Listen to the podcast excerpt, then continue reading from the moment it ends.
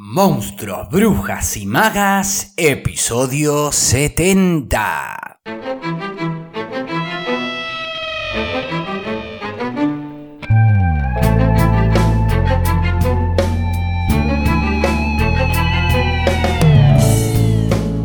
Bienvenidas, bienvenidos y bienvenides a un nuevo episodio de Monstruos, Brujas y Magas, un podcast producido por La Crespo Estudio, espacio multiplataforma que desarrolla actividades de formación, investigación, participación y encuentro vinculadas al teatro, el cine y la literatura.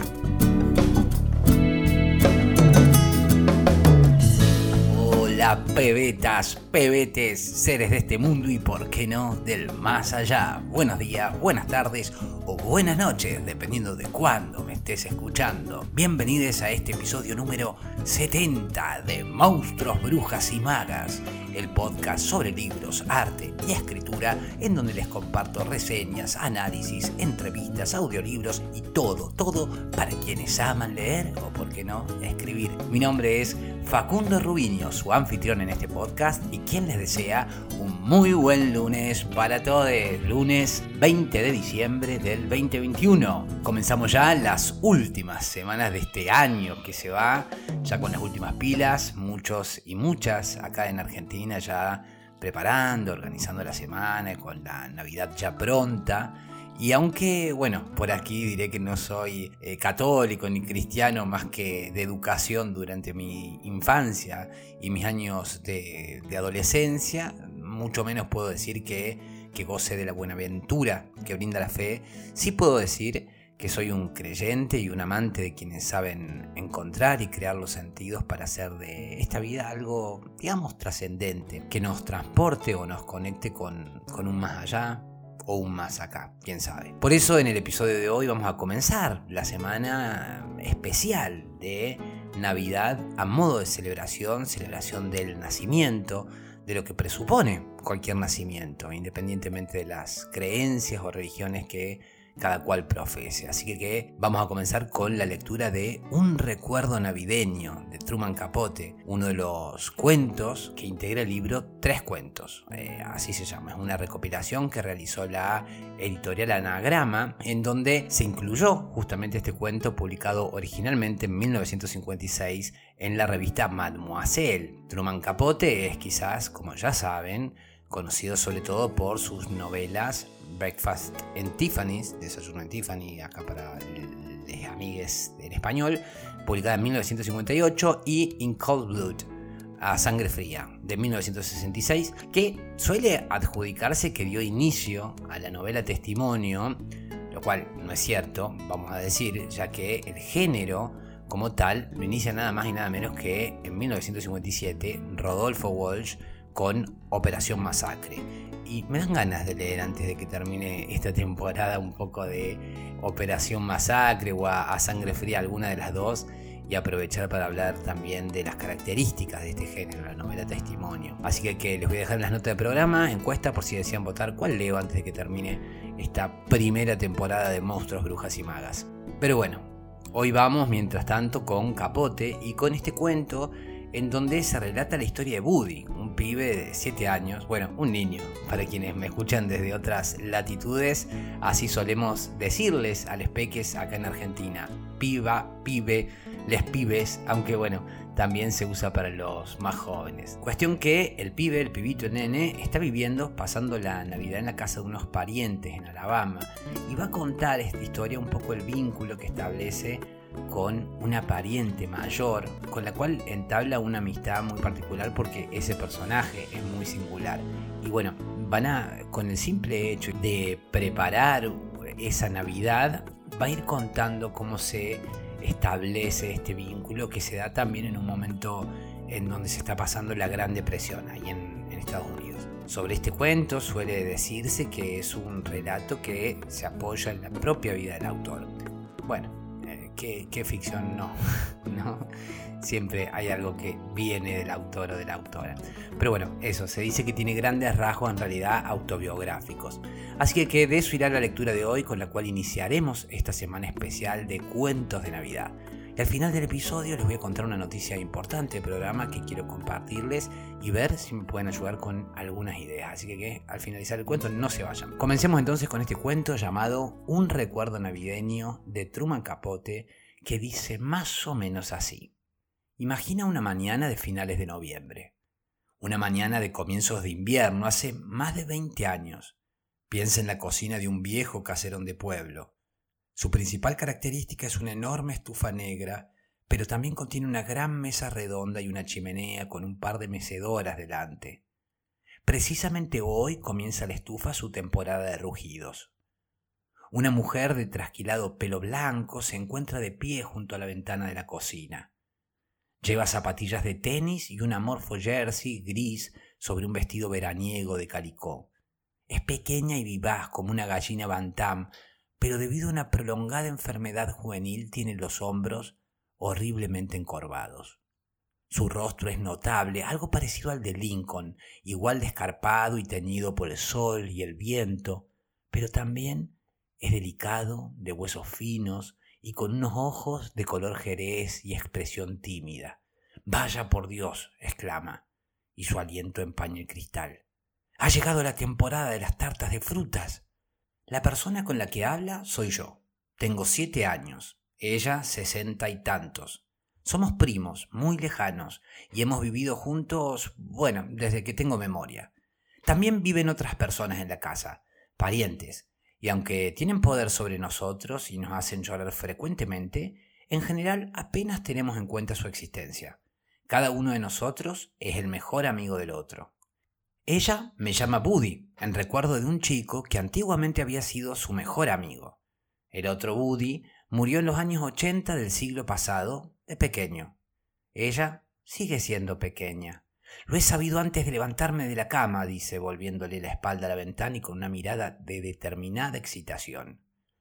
La campana del patio sonaba fría y clarísima, y no cantaba ningún pájaro. Se han ido a tierra más cálida, ya lo creo que sí.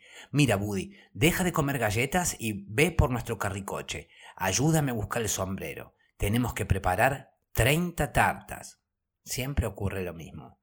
Llega cierta mañana de noviembre y mi amiga, como si inaugurase oficialmente esa temporada navideña anual que le dispara la imaginación y aviva el fuego de su corazón, anuncia. Ha llegado la temporada de tartas. Ve por nuestro carricoche, ayúdame a buscar el sombrero. Y aparece el sombrero, que es de paja, bajo de copa y muy ancho de ala, y con un corsé de rosas de terciopelo marchitadas por la intemperie. Antiguamente era de una parienta que vestía muy a la moda. Guiamos juntos el carricoche, un desvencijado cochecito de niños, por el jardín, y fuimos directo a la arboleda de Pacanas. El cochecito es mío, es decir, que lo compraron para mí cuando nací. Es de mimbre y está bastante destrenzado, y sus ruedas se bambolean como las piernas de un borracho. Pero es un objeto fiel. En primavera lo llevamos al bosque para llenarlo de flores, hierbas y helechos para las macetas de la entrada. En verano amontonamos en él toda la parafernalia de las meriendas campestres junto con las cañas de pescar y bajamos hasta la orilla de algún riachuelo. En invierno también tiene algunas funciones. Es la camioneta en la que trasladamos la leña desde el patio hasta la chimenea y le sirve de cálida cama a Queenie, nuestra pequeña terrier anaranjada y blanca, un correoso animal que ha sobrevivido a mucho mal humor y a dos mordeduras de serpiente de cascabel. En este momento Queenie anda trotando detrás del carricoche. Al cabo de tres horas nos encontramos de nuevo en la cocina, descascarando una carretada de pacanas que el viento ha hecho caer de los árboles. Nos duele la espalda de tanto agacharnos a recogerlas qué difíciles fueron de encontrar, porque la parte principal de la cosecha se la han llevado después de sacudir los árboles, los dueños de la arboleda, que no somos nosotros. Y bajo las hojas que las ocultaban entre las hierbas engañosas y heladas, ahí tuvimos que buscarlas. Crack, un alegre crujido, fragmentos de truenos en miniatura que resuenan al partir las cáscaras mientras en la jarra de leche sigue creciendo el dorado montón de dulce y aceitosa fruta marfileña. Queenie comienza a relamerse y de vez en cuando mi amiga le da furtivamente un pedacito, pese a que insiste en que nosotros ni siquiera las probemos. No debemos hacerlo, Buddy. Como empecemos no habrá quien nos pare, y ni siquiera con las que hay tenemos suficiente. Son treinta tartas. La cocina va oscureciéndose. El crepúsculo transforma la ventana en un espejo. Nuestros reflejos se entremezclan con la luna ascendente mientras seguimos trabajando junto a la chimenea a la luz del hogar. Por fin, cuando la luna ya está muy alta, echamos las últimas cáscaras al fuego y suspirando al unísono observamos cómo van prendiendo. El cochecito está vacío, la jarra llena hasta el borde.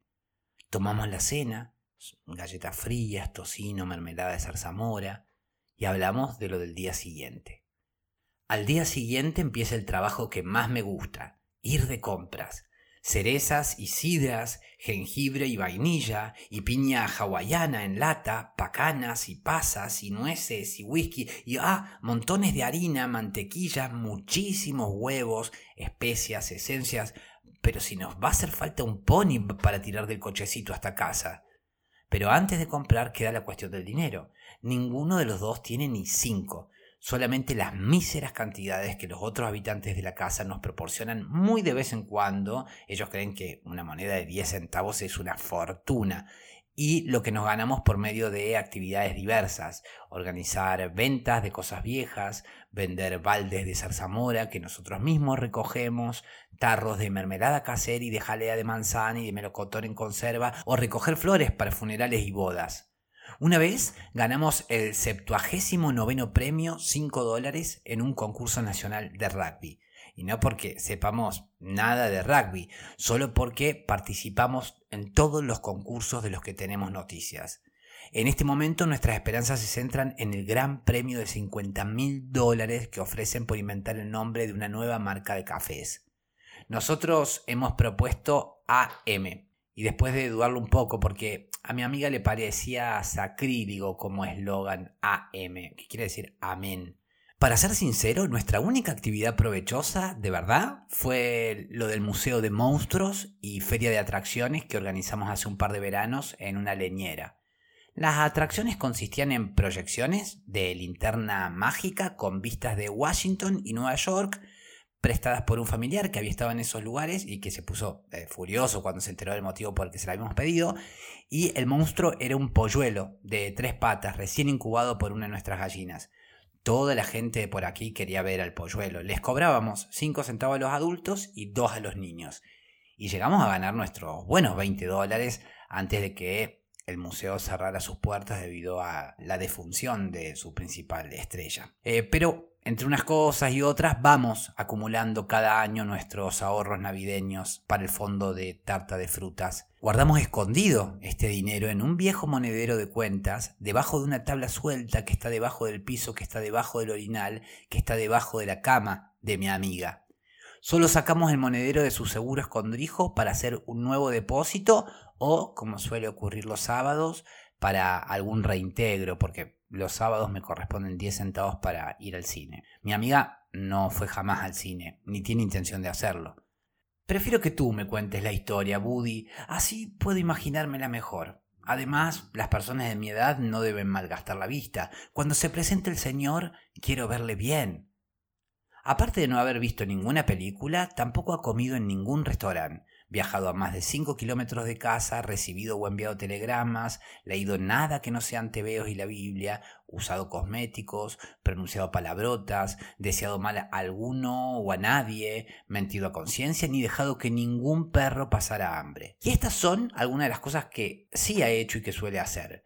Matar con una asada la mayor serpiente de cascabel jamás vista en este condado, 16 cascabeles, tomar rapé en secreto, domesticar colibrís, desafío a cualquiera que lo intente, hasta conseguir que se mantengan en equilibrio sobre uno de sus dedos. Otra cosa, contar historias de fantasmas. Tanto ella como yo creemos en los fantasmas. Y las historias de fantasma que cuenta son tan estremecedoras que te dejan helado hasta en julio. Otra cosa que hace es hablar consigo misma, pasear bajo la lluvia, cultivar las camelias más bonitas de todo el pueblo, aprenderse la receta de todas las antiguas pócimas curativas de los indios, entre otras una fórmula mágica para quitar las verrugas. Ahora, terminada la cena, nos retiramos a la habitación que hay en una parte remota de la casa y que es el lugar donde mi amiga duerme, en una cama de hierro pintada de rosa chillón, su color preferido, cubierta con una colcha de retazos.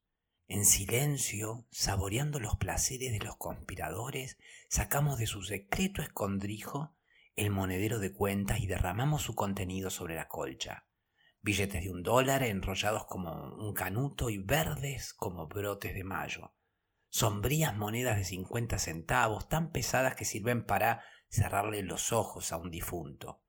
Preciosas monedas de diez centavos, las más alegres, las que tintinean de verdad, monedas de 5 y 25 centavos, tan pulidas por el uso como guijas de río, pero sobre todo un detestable montón de hediondas monedas de un centavo. El pasado verano, otros habitantes de la casa nos contrataron para matar moscas a un centavo por cada 25 moscas muertas. Oh, aquella carnicería de agosto, cuántas moscas volaron al cielo, pero no fue un trabajo que nos enorgulleciera, y mientras vamos contando los centavos es como si volviésemos a tabular moscas muertas. Ninguno de los dos tiene facilidad para los números. Contamos despacio, nos descontamos, volvemos a empezar. Según sus cálculos tenemos 12,73 dólares. Según los míos, 13 dólares exactamente. Espero que te hayas equivocado tú, Woody. Más nos vale andar con cuidado si son 13. Se nos van a deshinchar las tartas. O, o van a enterrar a alguien. Por Dios, en la vida se me ocurriría levantarme de la cama un día 13 lo cual es cierto, se pasa todos los días 13 en la cama, de modo que para asegurarnos sustraemos un centavo y lo tiramos por la ventana. De todos los ingredientes que utilizamos para hacer nuestras tartas de frutas, no hay ninguno tan caro como el whisky, que además es el más difícil de adquirir.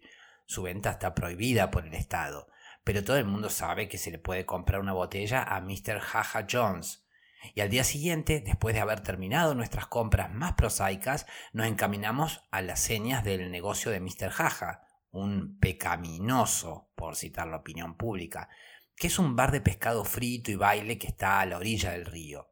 No es la primera vez que vamos ahí y con el mismo propósito, pero los años anteriores hemos hecho tratos con la mujer de Jaja, una india de piel negra como la tintura de yodo, reluciente cabello oxigenado y aspecto de muerta de cansancio. De hecho, jamás hemos puesto la vista encima de su marido, aunque hemos oído hablar que también es indio, un gigante con cicatrices de navajazos en las mejillas.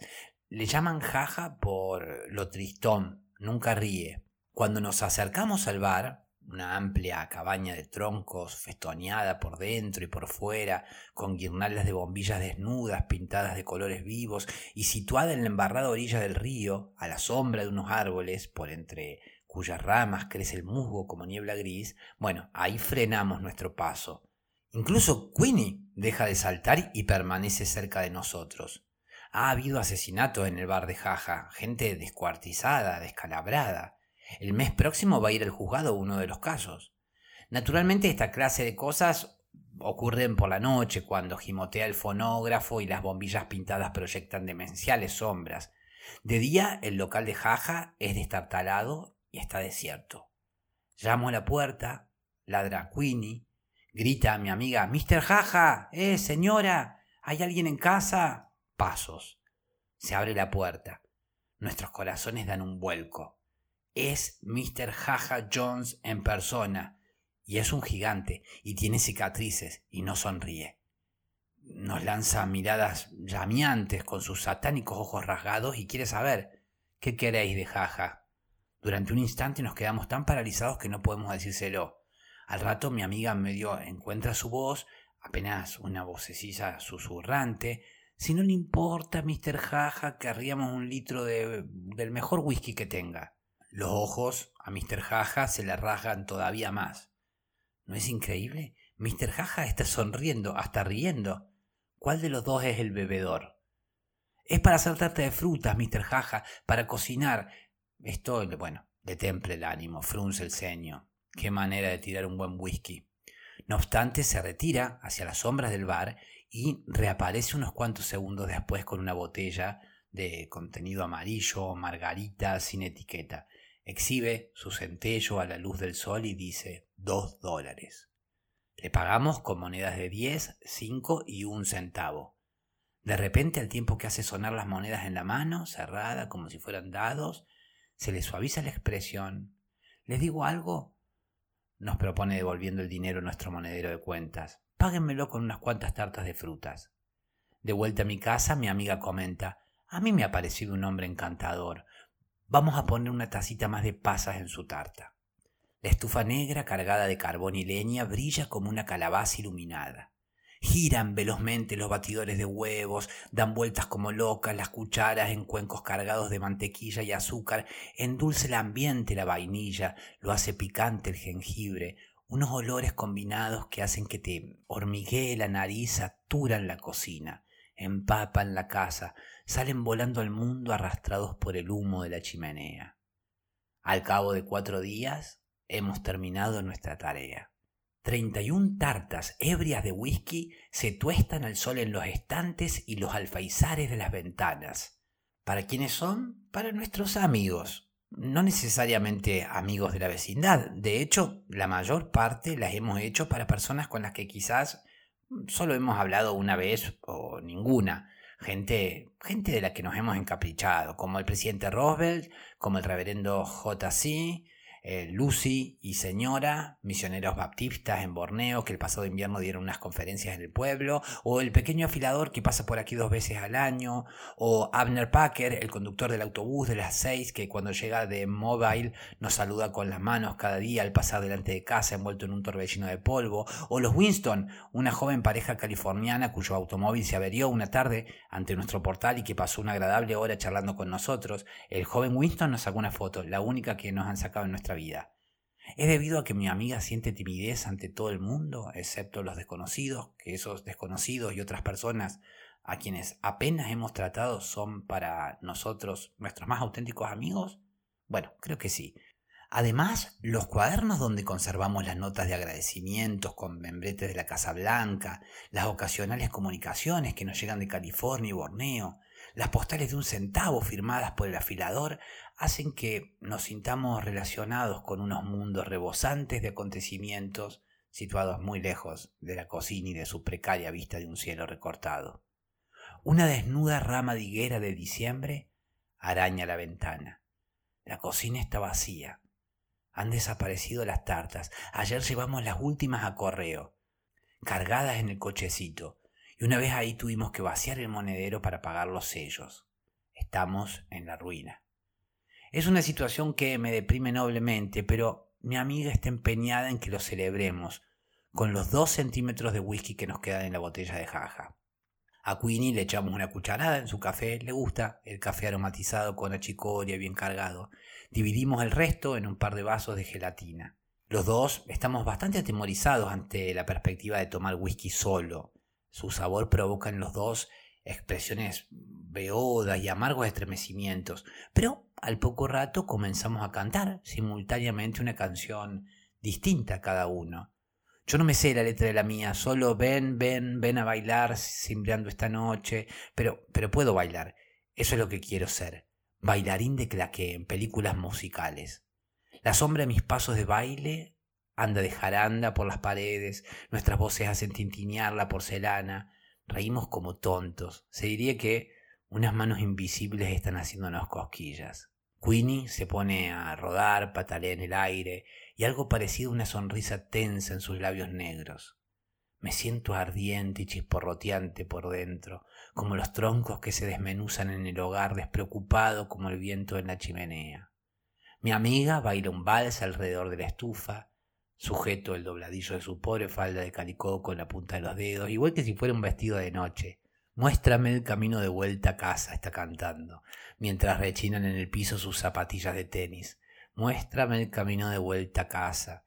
Entran dos parientes, muy enfadados, potentes, con miradas censoras, lenguas severas. Escuchen lo que dicen, sus palabras amontonándose unas sobre otras hasta formar una canción iracunda. Un niño de siete años oliendo a whisky, te has vuelto loca. Dárselo a un niño de siete años, estás chiflada, vas por mal camino. ¿Te acuerdas de la prima Kate, del tío Charlie, del cuñado del tío Charlie? ¡Qué escándalo! ¡Qué vergüenza! ¡Qué humillación! Arrodíllate, reza, pídele perdón al Señor. Queenie se esconde debajo de la estufa. Mi amiga se queda mirando vagamente sus zapatillas, le tiembla el mentón, se levanta la falda, se suena y se va corriendo a su cuarto. Mucho después de que el pueblo haya ido a acostarse y la casa esté en silencio, con la sola excepción de las agujas del reloj y el chisporroteo de los fuegos casi apagados, mi amiga llora contra una almohada que ya está tan húmeda como el pañuelo de una viuda. No llores, le digo, sentado a los pies de la cama y temblando a pesar del camisón de franela que aún huele a jarabe de la tos que tomé el invierno pasado. No llores, le suplico, jugando con los dedos de sus pies, haciéndole cosquillas. Eres demasiado vieja para llorar. Por eso lloro, dice ella, hipando, porque soy demasiado vieja, vieja y ridícula. Ridícula no, divertida, más divertida que nadie. Como sigas llorando, mañana estarás tan cansada que no vamos a poder ir a cortar el árbol. Se endereza. Queenie salta encima de la cama, lo cual está prohibido, para lamerle a ella las mejillas. Conozco un sitio donde encontraremos árboles de verdad, preciosos, Woody. Y también hay acebo, con vallas tan grandes como tus ojos. Está en el bosque, muy adentro, más lejos de lo que nunca hemos ido. Papá nos traía de allí los árboles de Navidad, se los cargaba al hombro. Eso era hace cincuenta años. Bueno, no sabes lo impaciente que estoy porque amanezca. De mañana la escarcha helada da brillo a la hierba, el sol redondo como una naranja y anaranjado como una luna de verano cuelga en el horizonte y bruñe los plateados bosques invernales. Un pato silvestre suena más allá, un cerdo renegado gruñe entre la maleza. Pronto, junto a la orilla del poco profundo riachuelo de aguas veloces, tenemos que abandonar el cochecito. Queenie es la primera en vadear la corriente. Chapotea hasta el otro lado ladrando en el son de queja porque la corriente es muy fuerte, tan fría que seguro que se agarra una pulmonía. Nosotros la seguimos con el calzado y los utensilios, una hacha pequeña y un saco de arpillera, sostenidos encima de la cabeza. Dos kilómetros más de espinas erizos y zarzas que se nos enganchan en la ropa, derrumbrosas agujas de pino y con el brillo de los coloridos hongos y las plumas caídas. Aquí, allá, un destello, un temblor, un éxtasis de trinos nos recuerda que no todos los pájaros han volado hacia el sur. El camino serpentea siempre por entre charcos alminonados de sol y sombríos túneles de enredaderas. Hay que cruzar otro arroyo, una fastidiada flota de moteadas truchas hace espumear el agua a nuestro alrededor, mientras una rana del tamaño de platos y unos obreros castores construyen un dique. En la otra orilla, en la otra orilla Queenie se sacude y tiembla. También tiembla mi amiga, no de frío, sino de entusiasmo. Una de las maltrechas rosas de su sombrero deja caer un pétalo cuando levanta la cabeza para inhalar el aire cargado del aroma de los pinos. Casi hemos llegado. ¿No lo hueles, Woody? dice, como si estuviéramos aproximándonos al océano. Y en efecto, es como cierta suerte de océano. Aromáticas extensiones ilimitadas de árboles navideños, de acebos de hojas punzantes, vallas rojas tan brillantes como campanillas sobre las que ciernen gritando negros cuervos.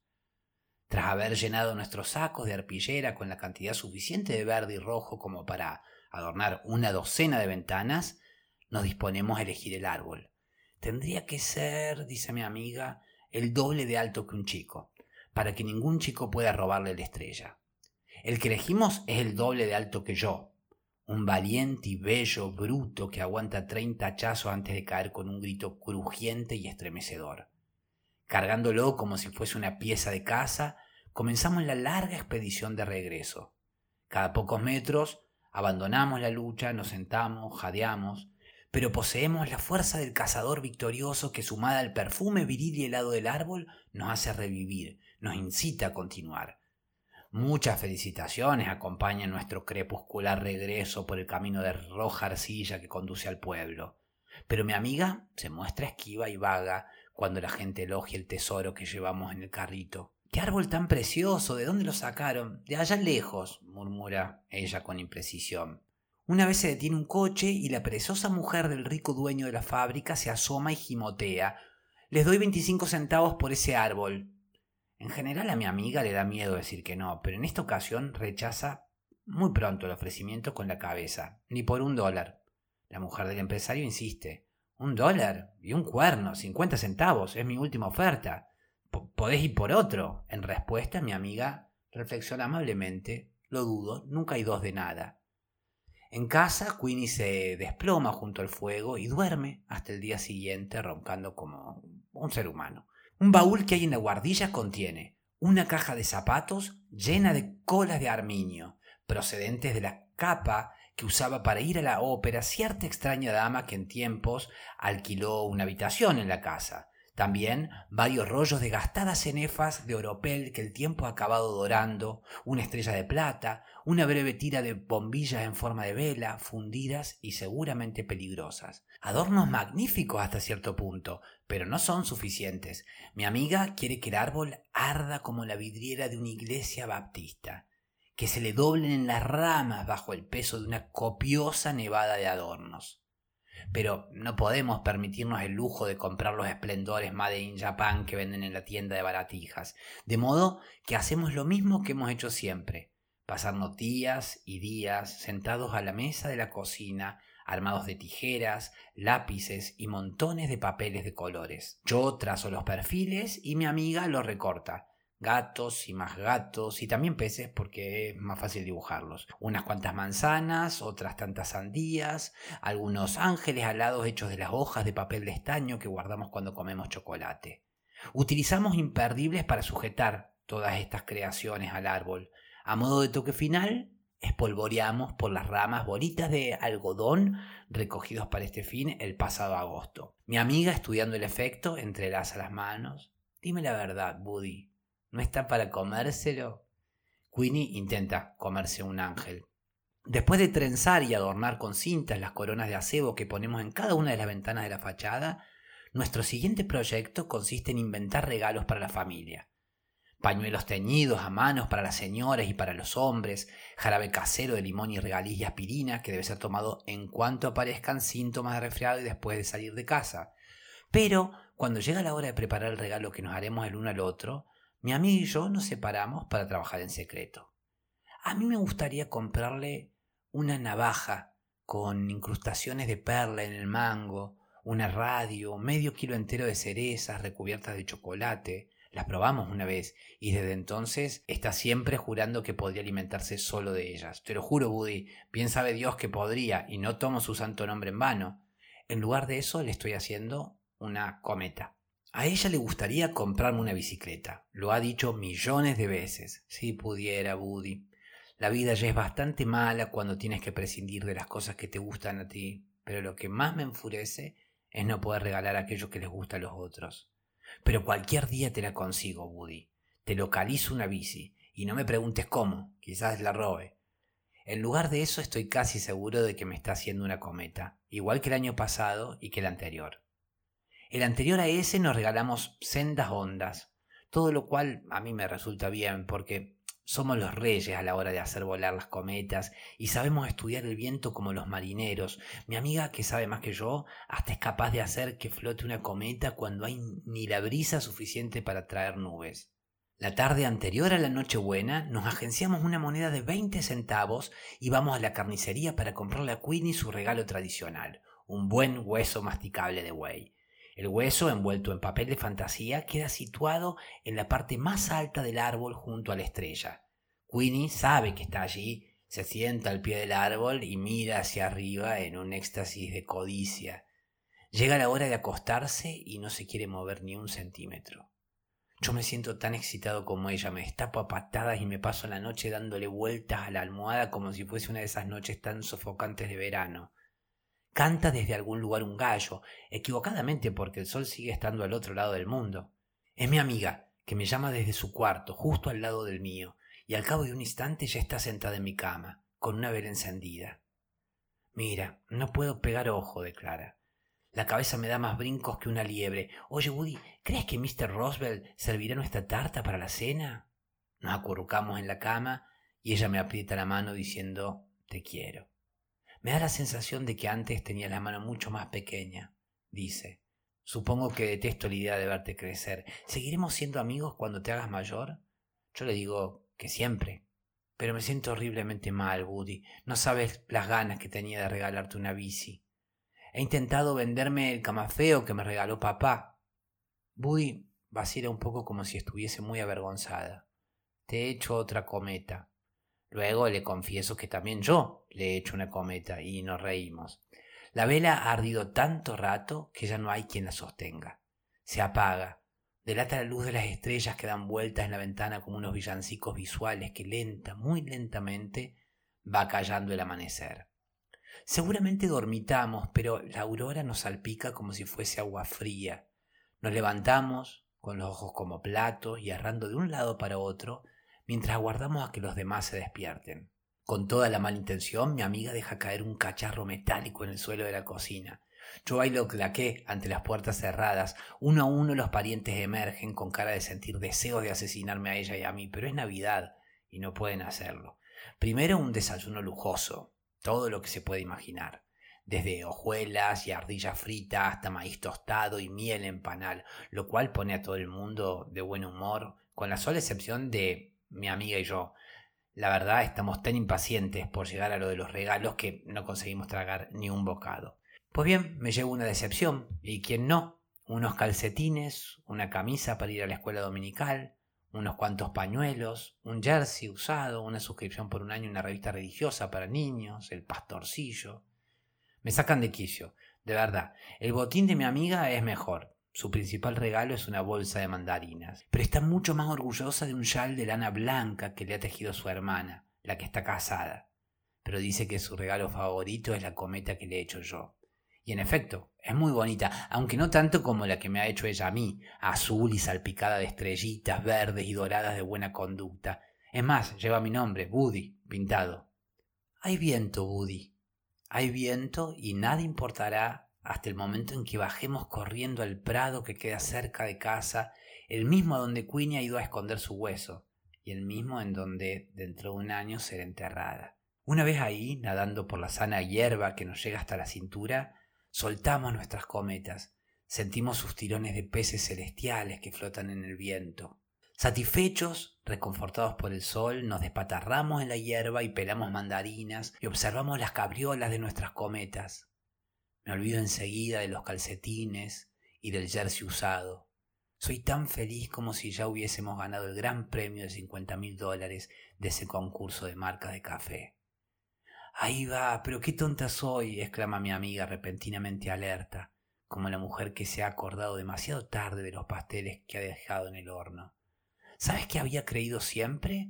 me pregunta en tono de haber hecho un gran descubrimiento, sin mirarme a mí, pues los ojos se le pierden en algún lugar situado a mi espalda. Siempre había creído que para ver al Señor hacía falta que el cuerpo estuviese muy enfermo, agonizante, y me imaginaba que cuando Él llegase, sería como contemplar una vidriera baptista, tan bonito como cuando el sol se cuela chorros por los cristales de colores, tan luminoso que ni te enteras de que está oscureciendo. Y ha sido una vidriera de colores en la que el sol se colaba chorros, así de espectral, pero apuesto que no es eso lo que suele ocurrir.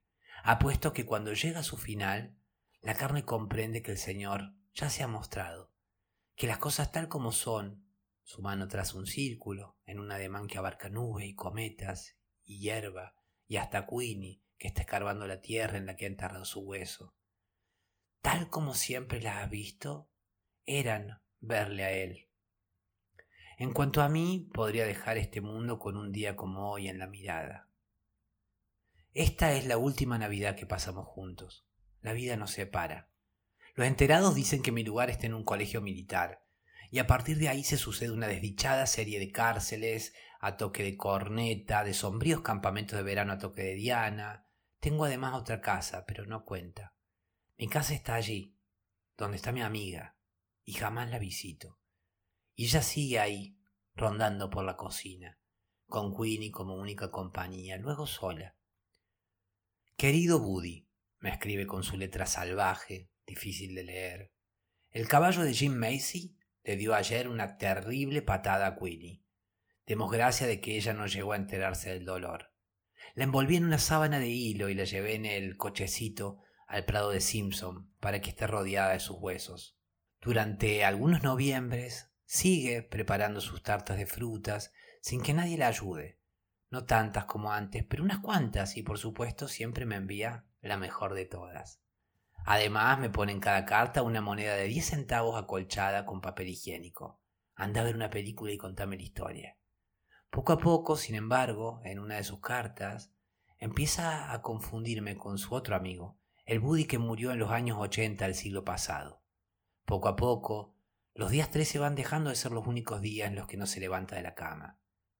Y llega una mañana de noviembre, una mañana sin hojas ni pájaros que anuncia el invierno, y esa mañana ya no tiene fuerzas para darse ánimos exclamando, vaya por Dios, ha llegado la temporada de las tartas de frutas. Y cuando eso ocurre yo lo sé. El mensaje que lo cuenta no hace más que confirmar una noticia que cierta intuición secreta ya había recibido, amputándome una parte insustituible de mí mismo, dejándola suelta como una cometa cuyo cordel se ha roto. Por eso, cuando cruzo el césped del colegio en esta mañana de diciembre, no dejo de mirar el cielo, como si esperase ver, a manera de un par de corazones, dos cometas perdidas que suben corriendo hacia el cielo.